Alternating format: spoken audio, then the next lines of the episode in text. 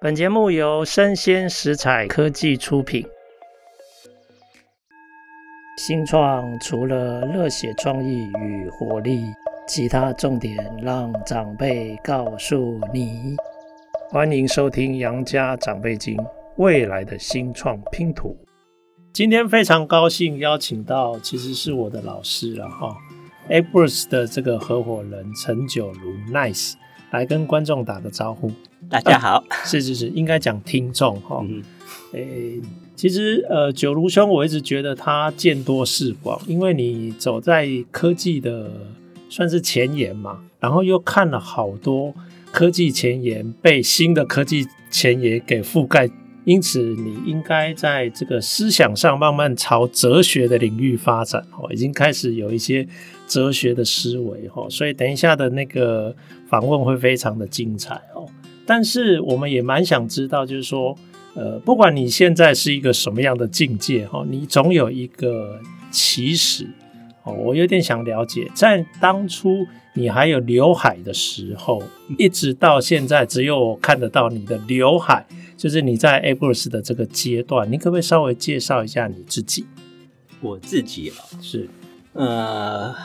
基本上，我大概很小的时候就喜欢上网络这个东西哈。那大家觉得说，哎，网络我很小的时候应该不存在嘛？为什么喜欢？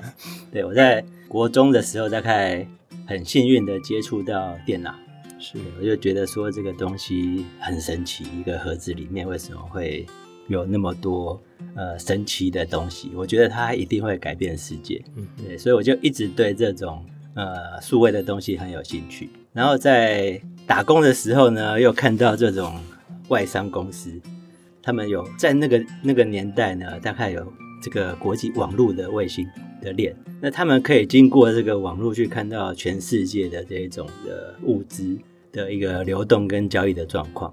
对，这个对我来讲其实是蛮震撼的，在那个那个年代，我十八岁左右的时候，那我觉得说这个东西一定会改变世界，那我对它越来越有兴趣。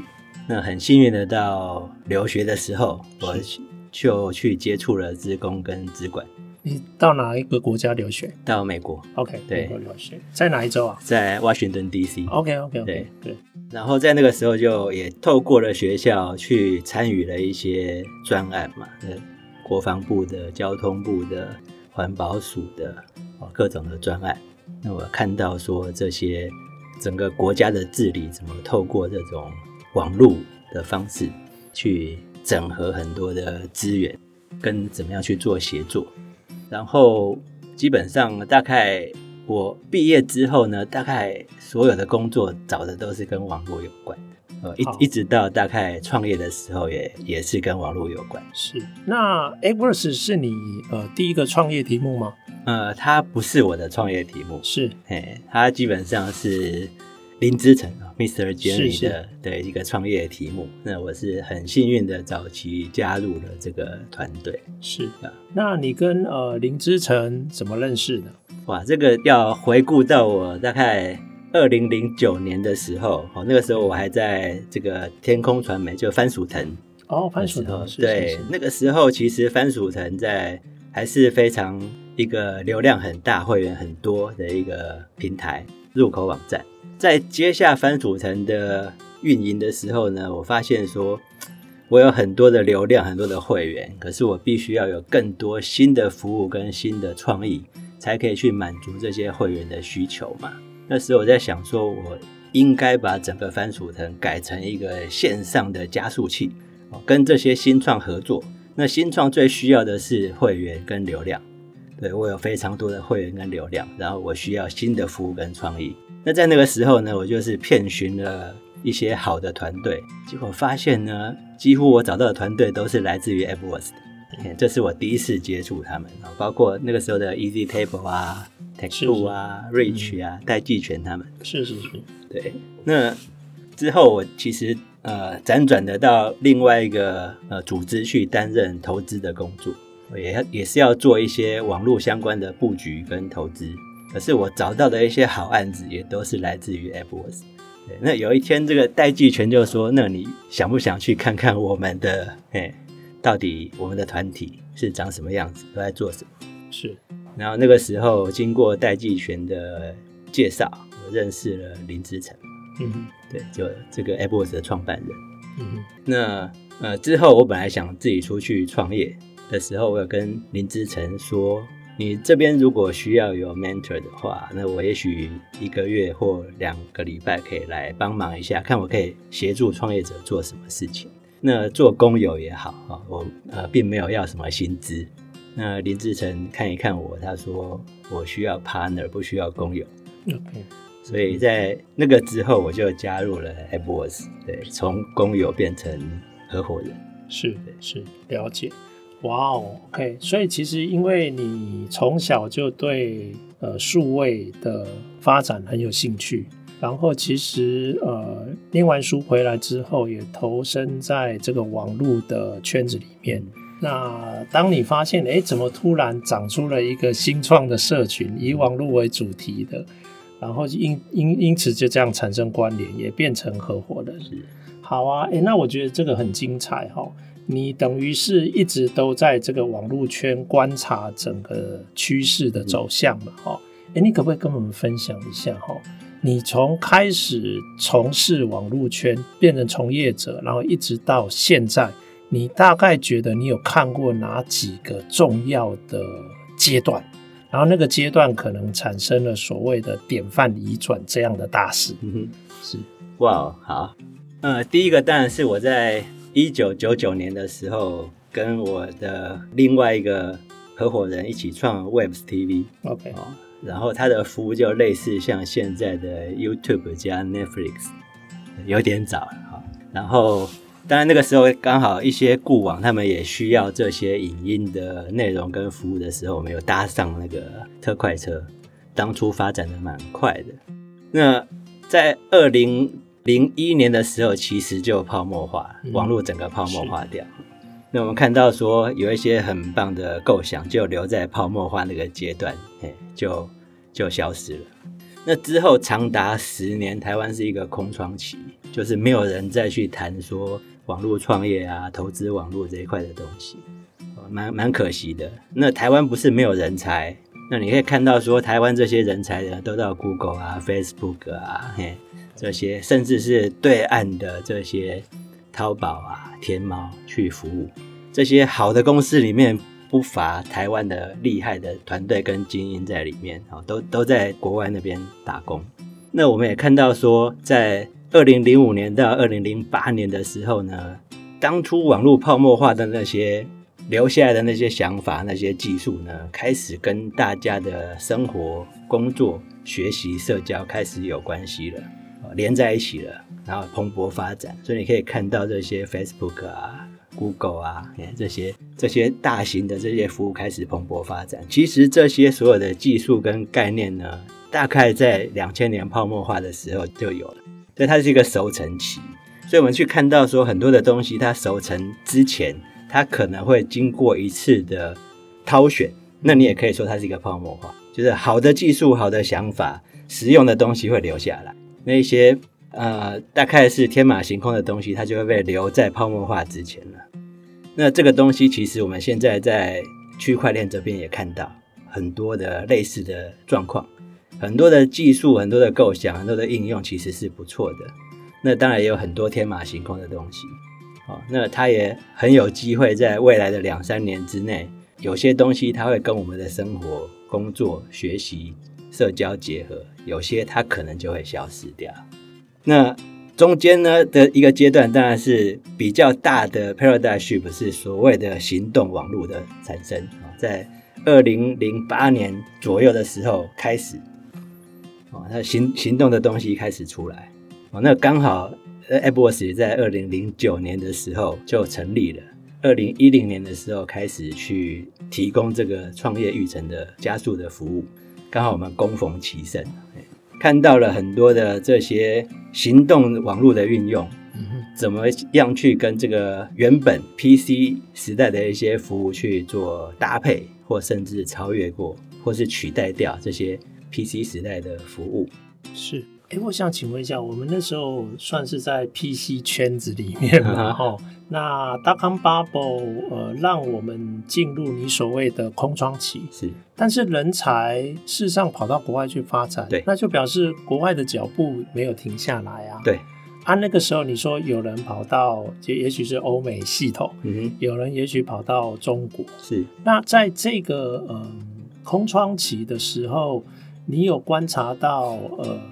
国外有一些什么重大的事情正在发生或酝酿吗？嗯，空窗期的时候，我们也可以看说，你看整个 Google 它取代了雅虎，哦，就是说 Google 呢，它基本上它本来是一个比较学研为的特色的的一种服务，对，那雅虎呢，基本上是商业色彩很重，那基本上经过了这个市场的验证之后呢，大家其实是比较喜欢的是这种。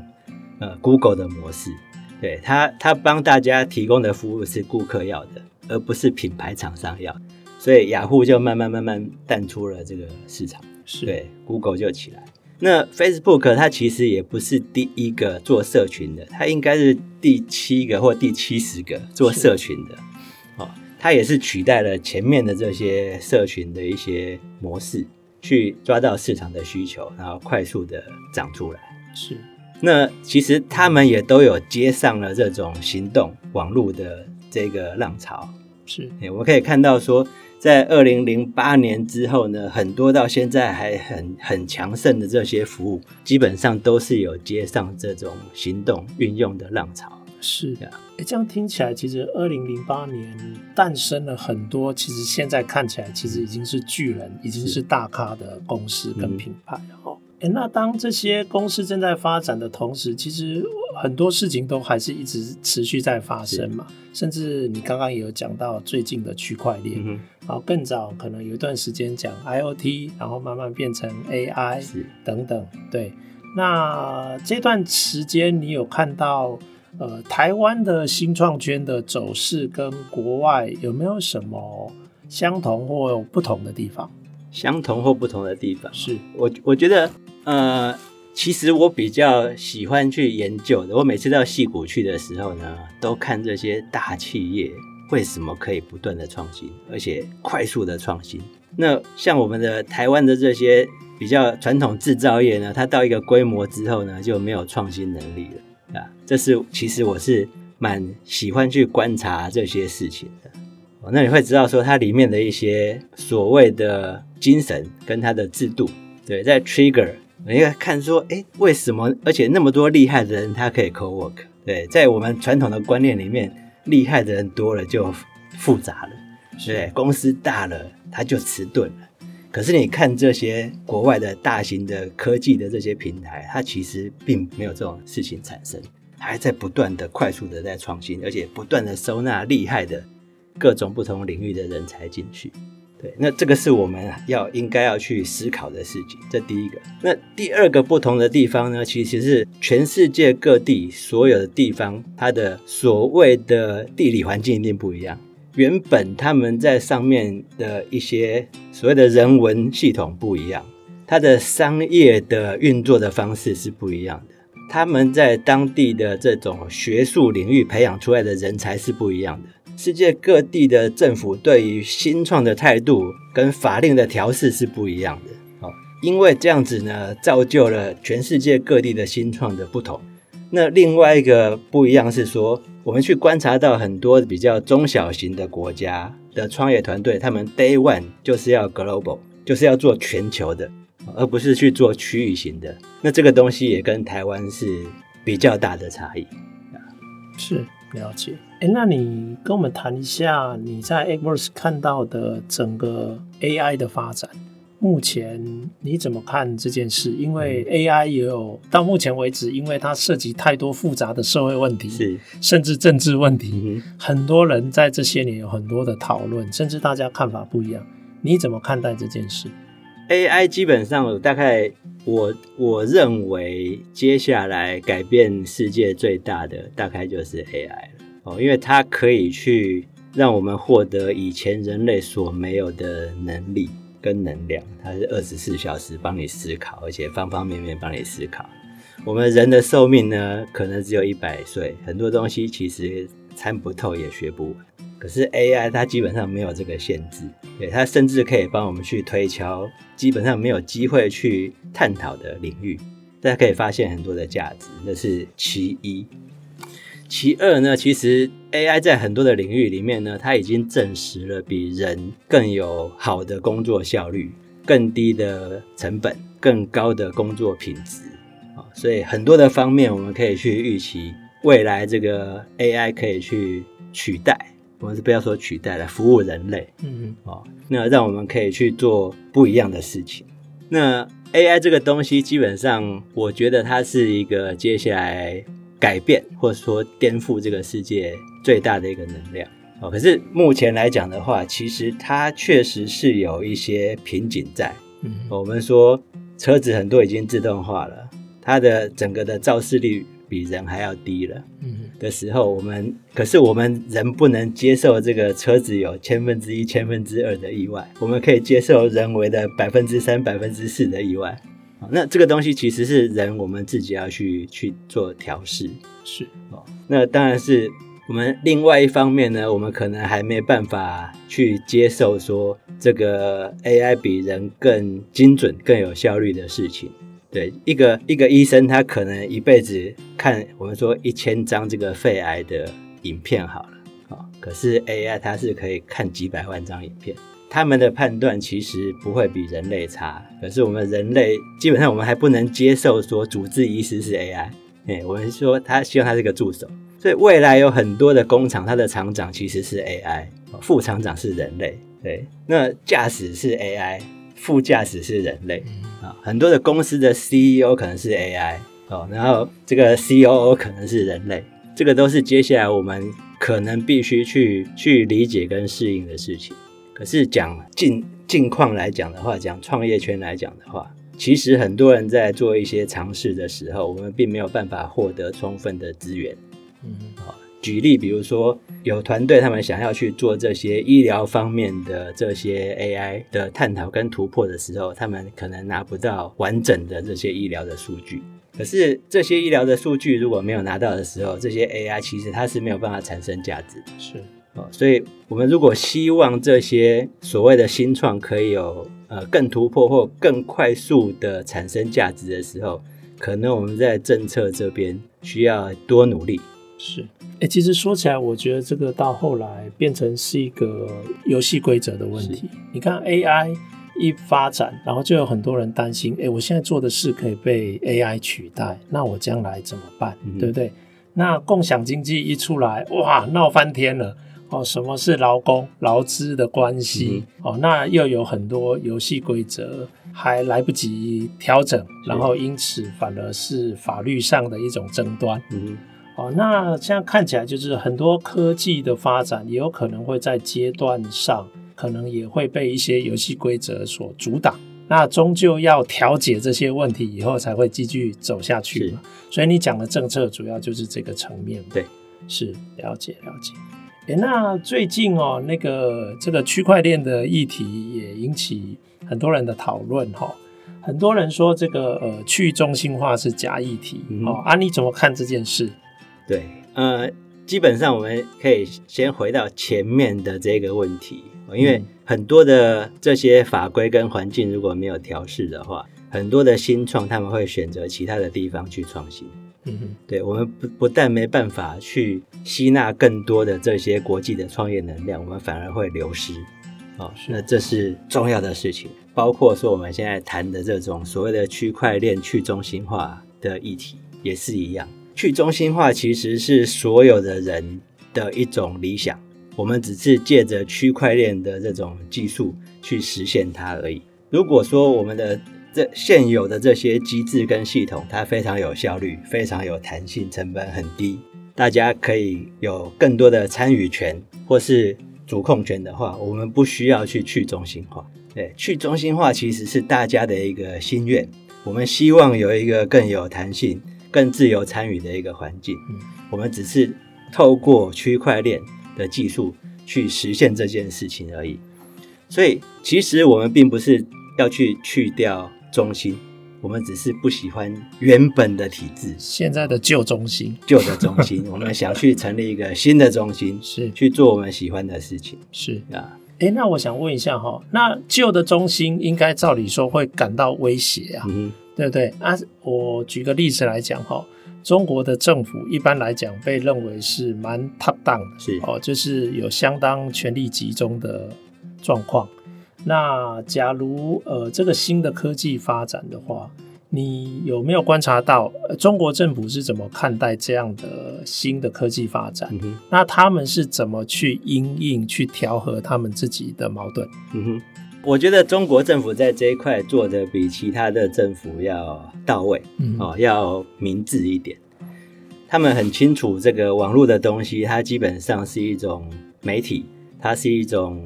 去传播讯息，去收集、分析这种行为非常好的一种统战工具。所以基本上，在我们如果对中国那边有了解的话，我们会很清楚，他们要求他们很多的党员、公务人员要呃很很努力的、很透彻的去学习跟网络相关的的一些知识哦。然后他们呢，基本上也以开放的方式呢，让这些。所谓的服务，各种的服务在上面去长出来，然后我们说渗透也好，说分布到这个各个的人民生活的角落也好，然后他们跟这些大平台去 co-work，同时他们可以了解这个民众的所有的行为，对，同时呢，他们也可以去发布哦各种他们的一些讯息。那他们在这些所谓的呃数字的这些货币。他们所谓的区块链这些东西都已经运用了在他们的整个政府的治理的系统里面哦。他们甚至要求所有的县市要有自己的 cloud，对，所有的 cloud 基本上呢，大概都以区块链的方式去连接起来了。所以你没有办法去，不会说因为某个系统坏掉了之后，他没办法做一个全全国的一个所谓的联系，你已经没有办法摧毁那个资讯系统了。嗯，呀。那它基本上，它也运用了大家对这个数位货币的一些想法跟技术，他们也做出了人民币的数位货币了。OK，啊，那这个东西，我相信接下来也会颠覆很多在国际支付上面的的一些行为，比如说，在美国的所有中国人都用人民币的数位货币在做交易，不需要用美金。了解。哦，那你世界各国的这一种的所谓的汇兑，所谓的这些。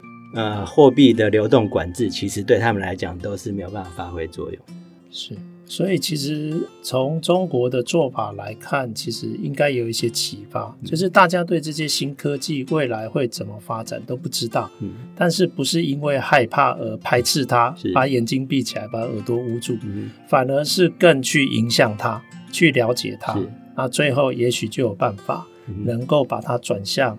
符合自己的需要来发展，是这样吗？对，呃，我们我们去观察说一些国家，我们可能可以说你们做新的东西，可是可能有一些问题，嗯，对不对？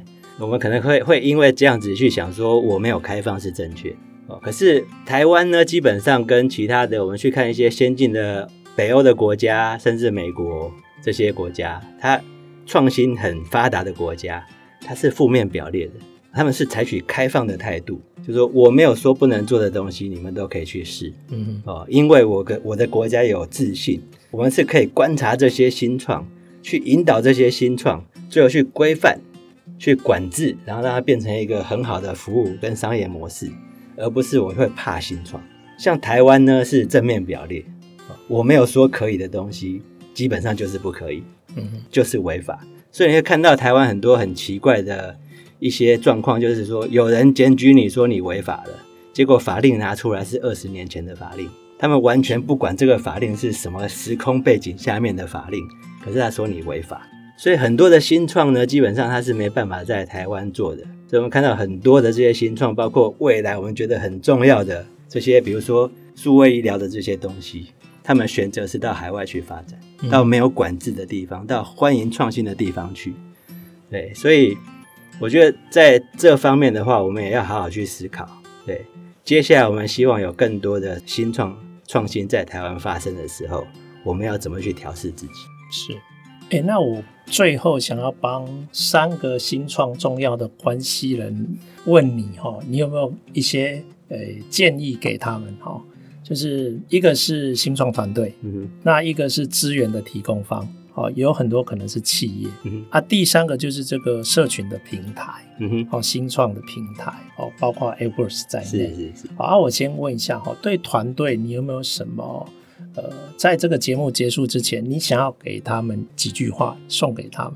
呃，我觉得以目前来讲，现现在目前的整个的创业的环境跟氛围，嗯，跟所谓的各种的资源的取得跟衔接是越来越成熟了，跟在十年前的整个创业的环境差很多。所以其实我是相信这些创业者，他们是有智慧去选择自己的。呃，要怎么发展？包括应该要拿什么样的资源，应该走什么道路？以前我们可能会建议他们应该怎么做。嗯，对。现在来来看的话，其实我们比较不会给创业者什么概览。是哦，因为他们最清楚他们要什么东西。是呀，因为以以前的东西不多或不明确的时候，我们会告诉他说：“你先做 A，再做 B，再做 C。”是对。那现在其实还好，就是说，有些创业者会选择 AppWorks，有些不会选择 AppWorks。是对。那因为我们提供的资源，对我们走走的方式其实不一样，创业者会去挑选，而且他们可以在不同的阶段选择不同的加速器。那我们也鼓励所有的平台，我们基本上不需要去比较，我们看怎么样在不同的阶段去服务这些创业的人啊，这是重要的。那以社群来讲呢，其实创业聚落它的重点是什么呢？它是可以去累积各种的经验、知识、这些资源，包括人脉，包括影响力，我们必须把这个事情做好。才有办法去真正帮助这些创业的人。那怎么把这个东西做好？那基本上你的整个的精神跟文化就变成很重要。哦，像 AppWorks 我们就是呃，by founder for founder 嘛，是啊，是。别人会觉得说我们有一些东西做的还不错啊，为什么？你们到底是怎么设计的？那 AppWorks 十年了，大家为什么还那么受欢迎？它与时俱进，它是怎么做到的？其实很简单。我们就是不断的去跟创业者互动，我们去理解他们的需求，然后所有的规划、所有的资源提供都是依照他们的需求去规划出来的。哦，所以不管这个世界怎么变，这个平台基本上就是随着世界哦，跟创业者一起走，嗯哦的方式。那接下来的另外一种的挑战，大概就是一些大企业。很多大企业他不懂怎么跟这些新创去去合作，去建立真正的伙伴关系。那这个东西也是我们现在正在努力的。好，我们我们跟一些大集团开始在做 Vertical Accelerator，Okay. 我们协助他们去建立他们需要的创业社群，让这些创业的人在创业的时候会知道说我该去找哪个大集团，怎么跟他们合作。那这这些东西都是我们现在正在呃努力协助的地方。是，感谢，哎，这个对我的启发很大哦。听了 Nice 说这些话哦，半个小时，我仿佛又看到风吹动他的刘海哦，还有很多事情想要再跟他请教。不过呃，时间永远都不够用哦。我想未来我们会再找时间，请 Nice 呃不时的来到我们的节目，帮我们分析他观察到的一些趋势。好，那今天非常感谢 Nice 来到我们节目，也谢谢收听，谢谢，谢谢大家。